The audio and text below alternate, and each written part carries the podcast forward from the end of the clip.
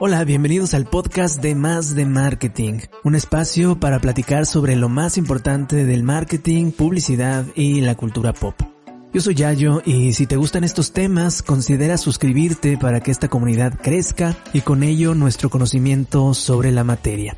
Hoy en día pareciera que nos encontramos en la era de la narratividad, en la era del relato, y sin ir más allá, en redes sociales y a través de varios formatos, lo que principalmente consumimos son historias. Buenas, malas, eh, que nos rompen el corazón, que nos indignan y también algunas que nos llenan de orgullo. Podríamos decir que todos los usuarios de estas plataformas de alguna forma son storytellers, algunos muy amateurs, otros más profesionales. Así que hoy voy a platicar un poco sobre una de las técnicas más importantes en la publicidad y en la construcción de una marca.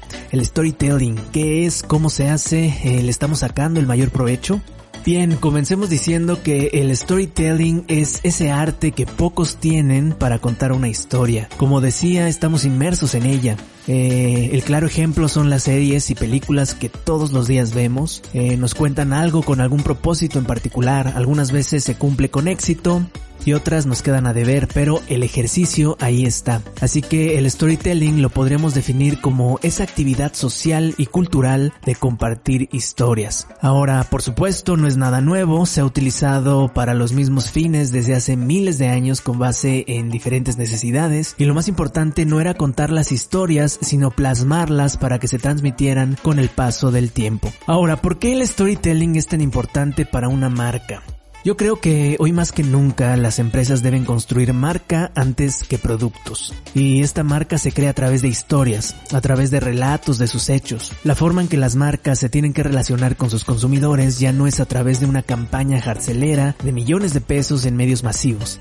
Antes esa era la fórmula, pero hoy ya no. Lo más importante es tener una línea de comunicación basada en un relato. Un relato que nos cuente lo que es la marca de una forma creíble y natural. Y esto, por supuesto, derrumba muchos paradigmas y principios con los que varias marcas crecieron. Sin embargo, el cambio es necesario. Generalmente las marcas que no cambiaron su discurso son las que traen arrastrando una crisis de reputación. Son esas marcas, y por marcas me refiero a esos directores o dueños de negocios que todavía creen que un nivel socioeconómico es suficiente para entender a un cliente que la realidad es que ya no quiere más anuncios. Ahora bien, ya que sabemos que el storytelling sirve para conectar emocionalmente con la audiencia, podríamos decir que como resultado nos dará engagement.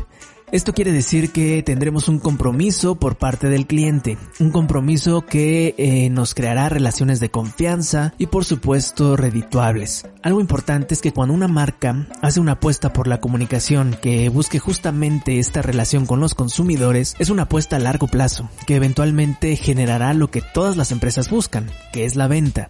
¿Cuál es uno de los retos? Encontrar ese relato, esa historia que evolucione con el tiempo y el canal pero que se mantenga fiel a sus raíces. Así que con este panorama sobre la importancia del storytelling en una marca, podemos empezar a platicar sobre cómo se pueden construir estas historias. Pero lo haré en el siguiente episodio. Mientras tanto, les dejo esta definición más técnica sobre el storytelling es de George Lewy y dice así, el storytelling es el conjunto de técnicas para contar y compartir una historia que genere interés y que transmita un mensaje con el objetivo de convencer y adherir a una conclusión que se presenta como definitiva. Es todo por hoy, eh, yo soy Yayo y nos escuchamos en el siguiente episodio para hablar más de marketing.